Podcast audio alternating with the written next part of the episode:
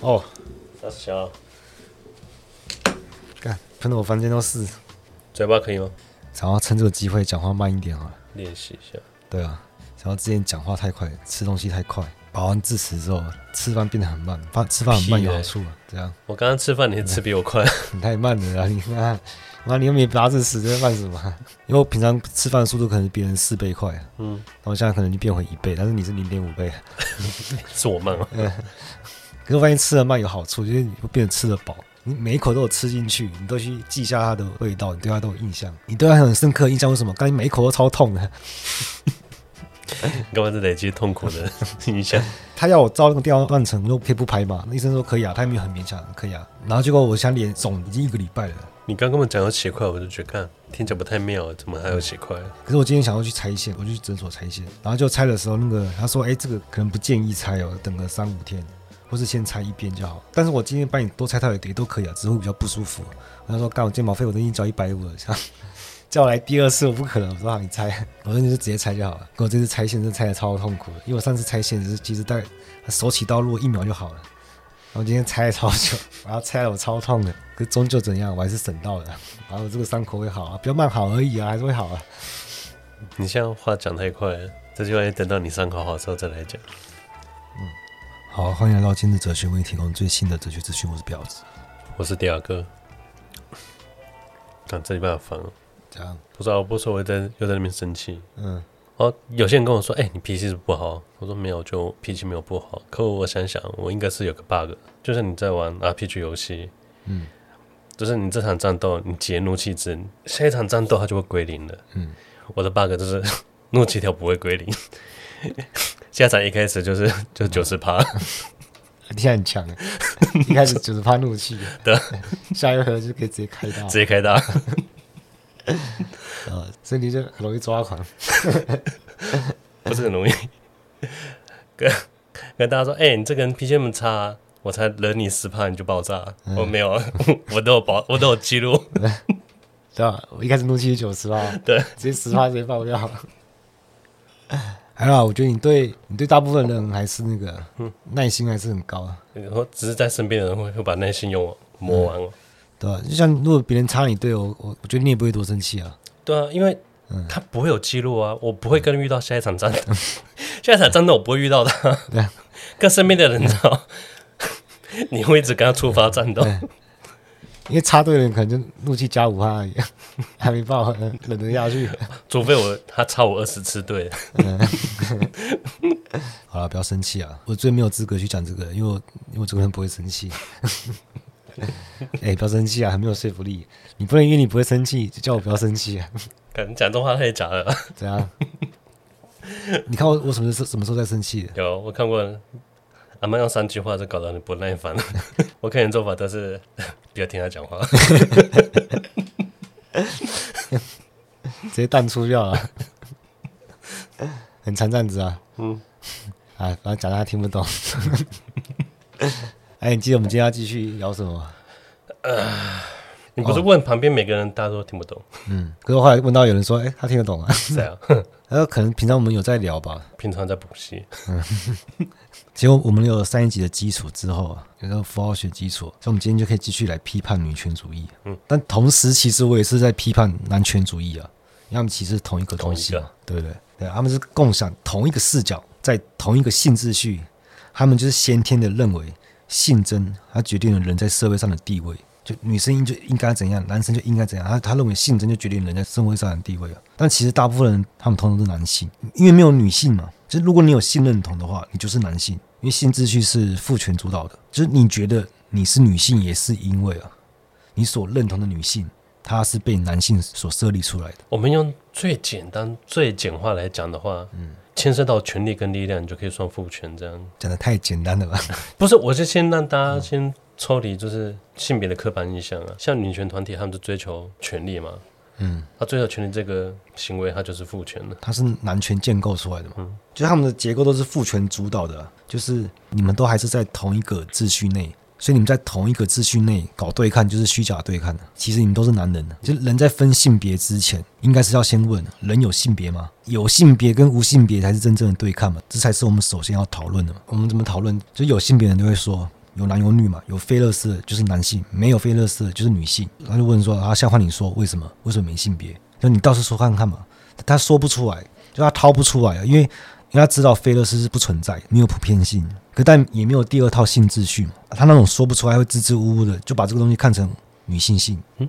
你说我只把它当成女性，对。可是我们首先应该就是要把女权主义跟女性主义给分开啊。可是其实没有这种划分啊，因为女权主义其实等于女性主义，或者我们换一个说法是说它是假的女性主义啊。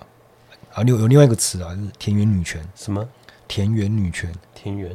嗯，像女权自助餐这种，我们先把这个拎出来打，因为我是支持真正女性主义的。那假的女性主义就是他们崇拜的女性性，就是所有男人、女人都一样，他们都崇拜这个女性性，它是什么东西？他们觉得有这个东西，就是意识形态让你觉得它是实实在在，但是你又说不出来。像是这个女人，她很有女人味，很有气质。那你要说什么是女人味？什么什么叫气质？你说不出来啊，因为你不能明确的说，就是。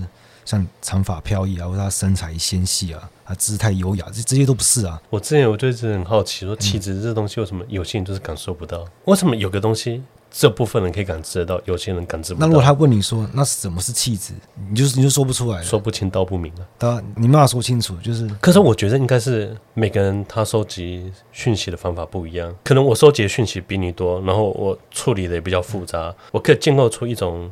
只属于我自己的感受，而有些人可能他讯息无法接受这么多气质，他是没有办法明确说出来，他没办法实体化，他找不到一个现实的对应物啊，就是他是虚无缥缈的。嗯、女性是没有本质的，他是男性的幻想，你又把握不到他。哦，我知道，我们会这样子找同类吗？就像我们气质，我们讲不出来。哦，如果我今天遇到一个新的朋友，我就问他，哎、欸，我喜欢某某明星，问他喜不喜欢，嗯，我就想要找同类，想看他，他是不是可以跟我感受到相同的感觉。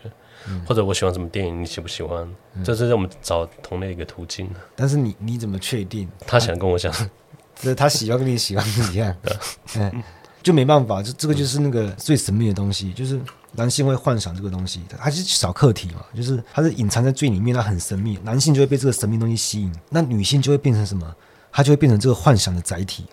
你在本体论上，你找不到一个可以划分男女的绝对界限，你只能在生理上找到一个比较明显的差别，或者说生理上就是动物学上的差性差异，没有人类意义上的性差异，而人类是透过符号化的操作在那划分界限的嘛，就从杂多之中去划分。我们可以复习一下，就是我们的符号链就是从菲勒斯开始，就一个阳具人子嘛，它指向唯一唯一的性别就是男性，因为它本身是空的，它为了掩盖它的它的匮乏、它的缺失，它设立出女性。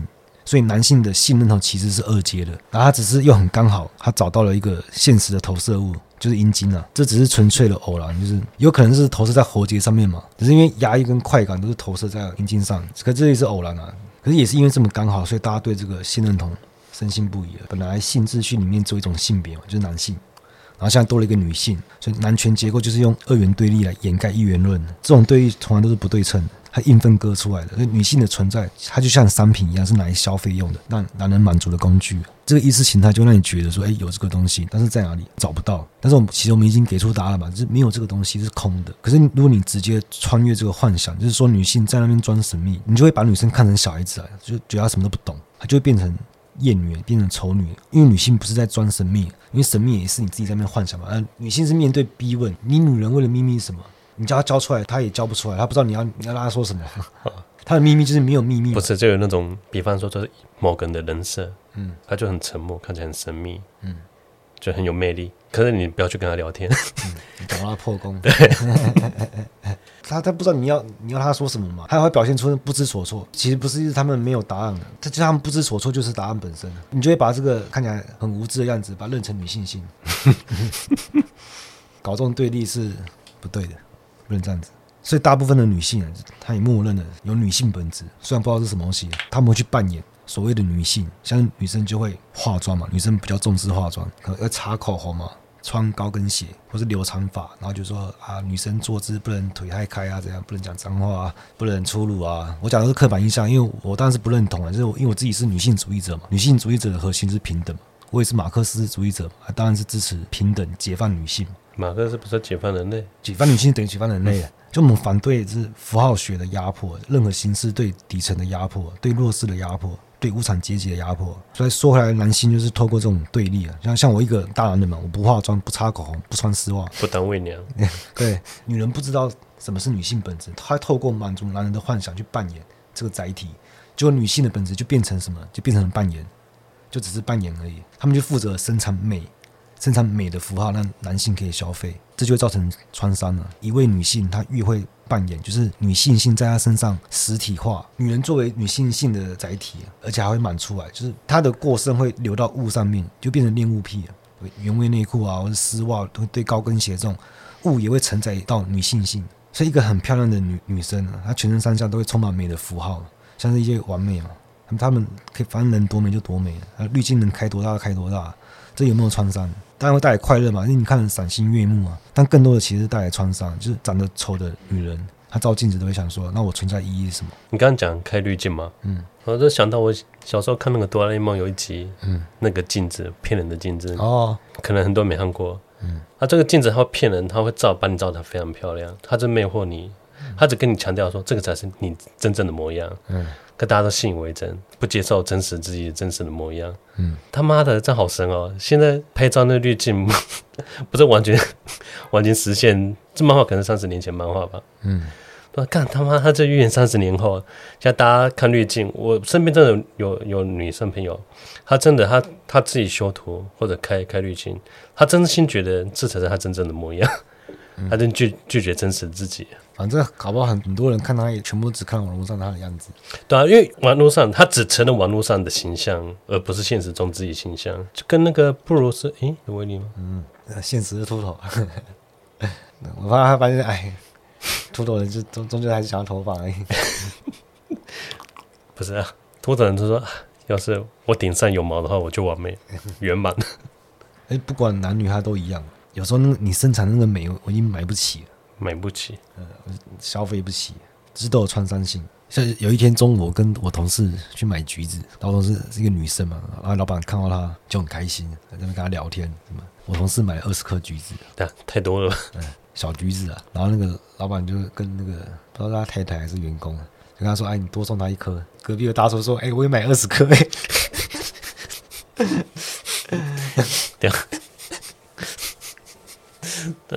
你不是那大叔啊？我 不是啊，没有。后来我们就没拿那那一颗，然后就给那个、嗯、给大叔。对 大叔吃到美的红利。嗯，我感觉这个就是很不公平，因为有些有些人在新市场上，他就是很弱势，或是他没有他没有挑选权，他甚至连被挑选权都没有。他面对那个就是很美的符号，他已经消费不起，他他有创伤性，他会觉得自卑啊。而女人负责生产美，那那男人有阳具嘛？那刚好阴茎又很丑，所以这个具体的阳具要怎么跟那个形而上的菲勒斯实现同一性，就是消费女性的美。形而上者谓之道嘛，这个道就是菲勒斯。那形而下者谓之气，这个器就是阴茎。那他们要获得同一性，就是怎样靠消费女性的美，穿越这个幻想，然后他们就可以结合，呃，合而为一了。他这怎么消费这个美？还有掠夺啊，男性，还有攻击性。举个例。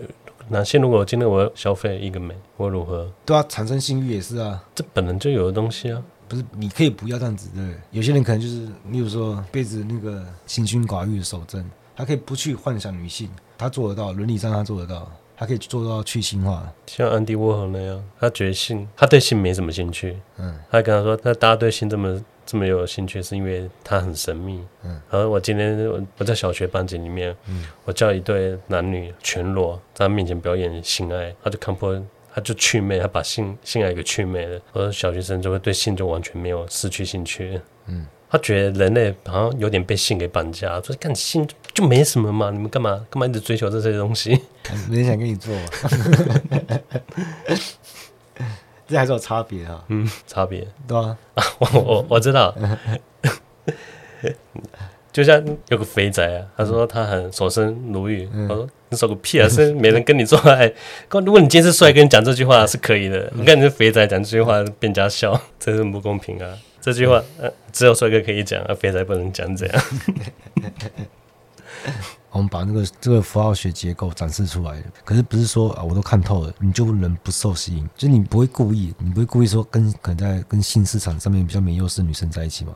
因为我也是避免不了，就是我也我也会比较爱漂亮的女生，只是我们可以反思，就是反思这个女性性，把它秘密公开了，而不是把它当成一个很神秘的东西来崇拜它。而且我讲这个事情也是，也不要把我当成大他者来崇拜，大他者都是空的。其实我没那么聪明，其实我很常说错，但结构是比较清晰的。反正多少都能学点东西就好了。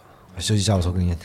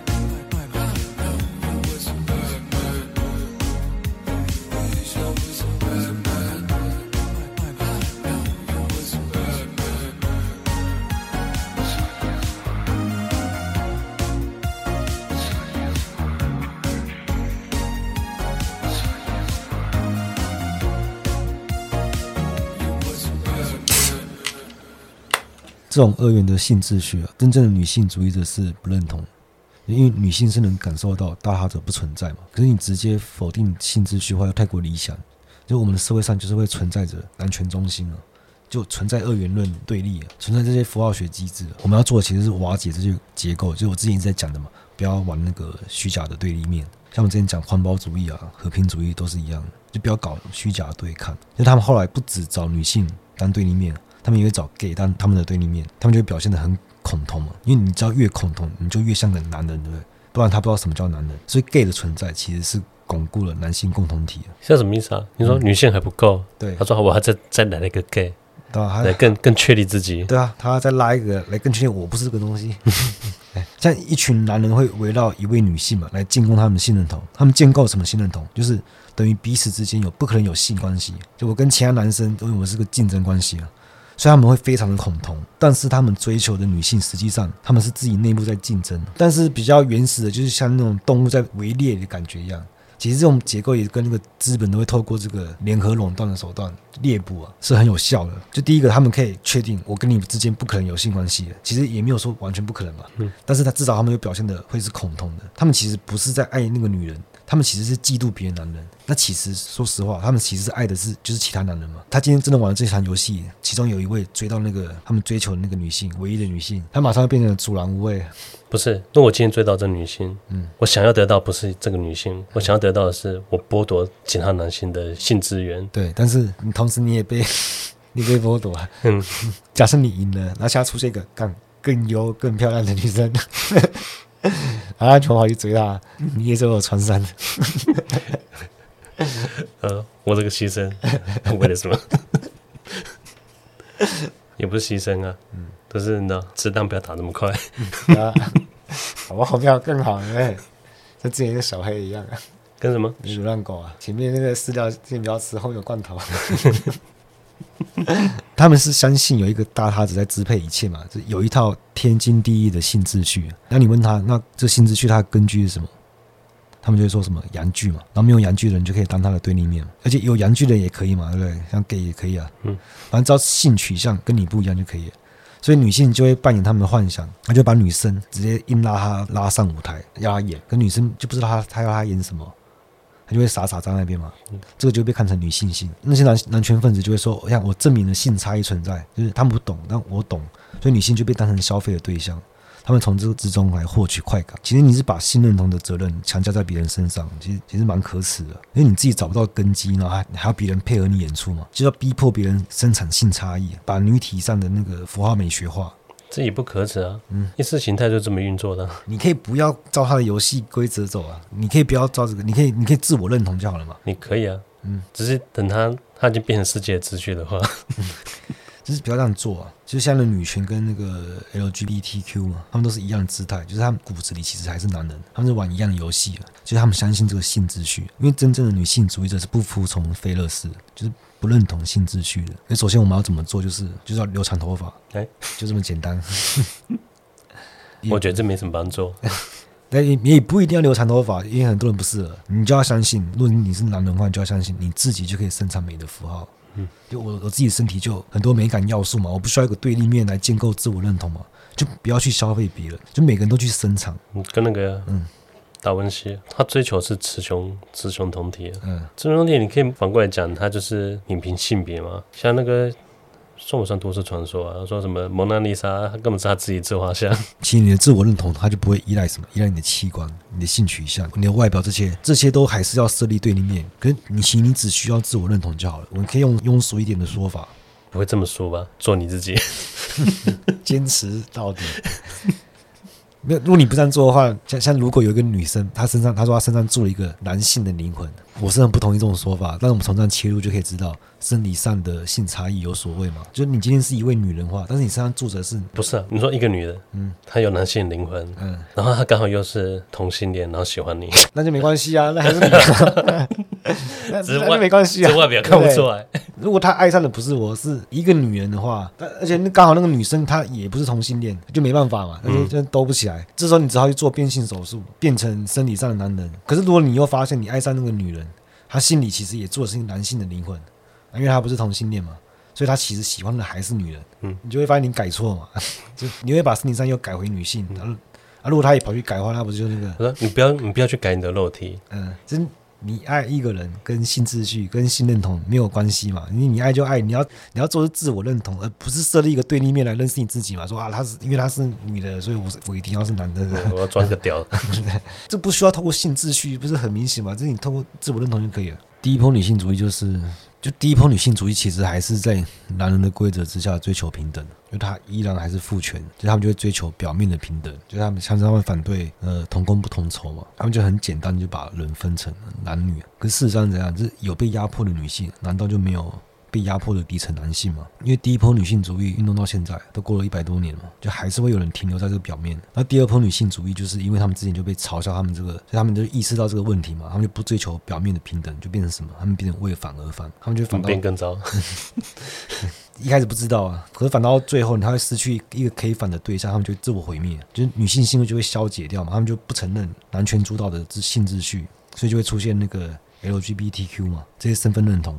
但是问题就是，现实还是男权在主导秩序了，这还是资本主义啊。资本主义的结构就是男权主义嘛。就玩得起这个游戏的人，就是家里有钱的人啊，或是那种剃平头啊，然后怎样激进的那一种，这个也没办法建立秩序，他们就就会陷入到虚无主义啊。他们就 最后会变成什么性解放主义，就变成享乐主义。可是这样也不行，先解放是先把那个贞操概念给丢掉啊。对，反正男性男性都很支持啊。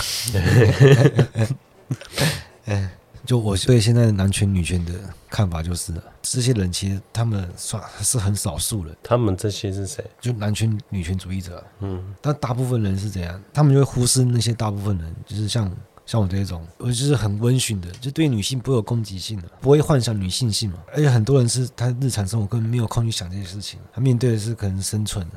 男女权，他们剥夺这些人的共同体的地位，这些人不具有人性。就是虽然他们也也有些人会替他们发声，就是例如说有些女性，然后会替一些比较弱势的女性发声，替他们争取什么的。可是他他们不认为那些底层女性有资格跟他们一起呼喊。你现在大部分人都是，如果他们刚好在讨论到性的话题的时候，他们就会很在意啊，性怎样怎样，或者很在意，就是说尊重女性这种事情。可是其实他们在生活的大部分的时间里面，一天之内，他们很少去想到这个问题。他们只是被意识形态俘获，就是把这个当成应该只是他那个吧？嗯，他平常都不会接触到异性。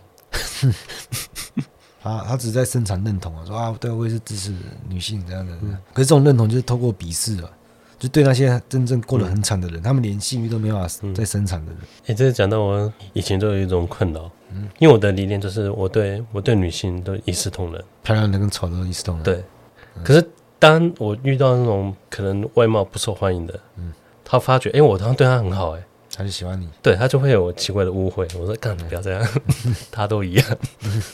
之后对他不好一点，他不会，哎，也不是，也不行，还好吧，那就冷处理掉了。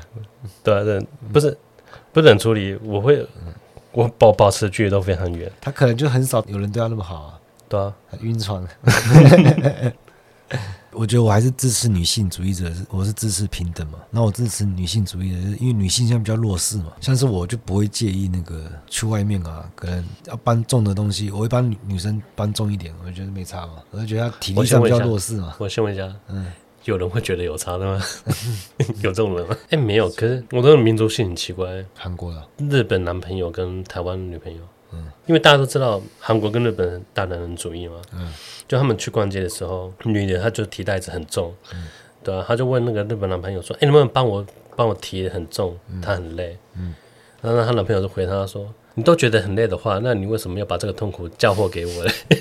啊，然后那台湾女朋友跟他说：“不是啊，因为你是男生，你力气比我大，你帮我提的话，你也不会很累，你就可以分摊我的。”我的痛苦啊，对啊，对，他就想想，他说，哎，有道理，他就帮他提了，嗯，所以他不是说不通，所以你要说日本他大男人主义，他没有，你跟他讲道理的话，他他他可以理解，不要买那么多啊，你看，妈你我关键是不带包包，你还叫我拿，妈想死啊！我把身体空出来，不是为了帮你背包包的，好不好？其实像蛮多女生也是蛮那个的，也蛮会分担的吧。就例如说一一群朋友出去啊，那女生就是会帮大家拿筷子啊、卫生纸啊，帮他摆那个，就是这种轻劳动的，他们会做，他们愿意多做一点。不是，嗯，在你家做客，嗯，吃饱饭之后，他自动变洗碗机，变什么？自动变洗碗机。吃饱说：“哎，洗碗机怎么还不工作？”我好几次那个就是叫朋友来我家，然后问我干嘛要打扫。那他下次他约你来家里，去他家你就不去。你接下来一定想要跟我讨回来。上次那个谁，菲利普，嗯，就来说，他说麻将去刷浴缸，你就叫菲利普去刷。是是菲利普哦，其实很多啊，要搬柜子的时候就叫。像我现在上班就是把那个工作强度降到最低，然后，然后用对用其他时间来那个来来学习自己要学的东西。嗯，我觉得周间是最好充实自我的时间了。什么？就是礼拜一到礼拜五啊，就你下班就是这个时间，你要么就是下班跟朋友吃个饭，不然你回家就是就是学习啊，你不管学什么都好了。打说我下班看到船就到了，你这样讲不准啊，因为你又不是那种社畜，你又对啊，没加班，因为我把工作强度降到最低啊，嗯、我才有这个时间，我我要学习时间，你看电影也可以学习啊，对不对？没有，不是说什么很难的东西啊，你不要看那些奇怪的电影，嗯，有些电影真是学不到东西。或是刚你也不一定要学什么，那你学个乐器也可以啊。我觉得每个人生活上就是一定有目标嘛。你的目标就是只要你感觉到每天一点一点的进步，你就觉得哎、欸，活着是有目标。然后不要去设立这种对立面啊。他说啊，别人怎样，如果别人又太怎样的话，你会觉得很自卑。你就那不要用社群软体就好了。对，你就自我认同就好了。你就是这个自我认同过程，你一定要是在进步。你每天觉得自己更进步一点，更进步一点。没有，我觉得大家还是会忍不住。可能他他自己已经脱离社群软体，嗯，他每天都可能我画画，嗯，他都要听他说啊，我觉得进步很多哎，我 po 上玩一下好了，确定吗？我要练个五年，一 po 上就被 被泡到爆炸。之前还看到一个那个什么，一个画家从那个八岁还几岁画的画作，一直画到三十一岁。哦。一直都在画，好厉害。画。你知道花粥怎样吗？嗯，花粥他刚那个跟照片一模一样。其实八岁就蛮有天分的，他说画，然后慢慢进步到那个有点像，有点像，差一点，差一点，然后很像，很像，然后就是哎，比很像还像，比真的还像真的这样子，越来越细，越来越细。我觉得他走错方向了。你那个照相机发明的时候啊，嗯。那是对 对画家是最大的打击，所以大家开始说：“哎、欸，我他妈我就不要追求，我就画一项或独特的自我风格。嗯，但我不要追求怎么画技能画的像不像。我说干，我追求的大陆根本是死路。我觉我觉得现在有个比较奇怪现象，嗯，就是我现在追插画的那个 app 在看啊。”他们前期就可能他们学生时代，或者他们刚毕业，年轻二十几岁，嗯、然后大家画东西都是很很黑暗，很中国，对，不很音乐就对。嗯、可是我看到现在可能二零二零啊，嗯、到二二这近几年啊，哎，大家都开始画那个二次元萌系了，嗯、为什么变这样？我大家都，而且不是一个两个，我看大家都会变成这个样子，为什么？这样粉丝涨比较快吧？也也有可能啊。你不是那种会画画但不喜欢画画的人吗？我是画画突然就觉得自己很蠢的那种人。画到最后，我突然发现说：“哎、欸，看我花这么久时间，发现我自己不会画画，看他妈太蠢了。”我从那个哎，从入伍之后就没再画画了。在路上入伍之后，中间什么都没有，就到那一幅啊。嗯，我不知道拍那个在凉亭那边醉月湖的凉亭，我本来坐在那边休息，我听到嚓嚓嚓头上嚓嚓声音，我抬头一看，哎、欸，那松鼠它这边挖东西。他这边挖挖出一个松果，他跑旁跑到旁边树树果那边吃吃核果，嗯，然后然后刚才拍的很可爱很可爱，然后就休息。他这边奇怪，上面要啥啥啥，我看他在另外一个地方，他要从那边东西挖一挖，要挖出一个那个核桃。我说干，那你你全部藏在这里也怎样？你不知道吗？他们可以记上连三百多个位置。不是啊，我是说，你能放在这里，其他松鼠给你吃掉了，你你无所谓？啊，就说两只松鼠攻击他，都我的。好了，我你有什么证据？他说这是我放的，他放的。他先疑惑一下，没有。那之前不是美国有那种开车开一开，却引擎声音很奇怪，他引擎盖一打开，说里面有三百颗那个核桃。我想说，阿、啊、看那松果一定很着急。我存我存一个冬天的量就消失了。看很远后面松鼠会追。他都没有传承的经验吗？是不要存在车上。他 第一次吗？都没人跟他讲吗？车上不能存啊。好，我们今天先到这，拜。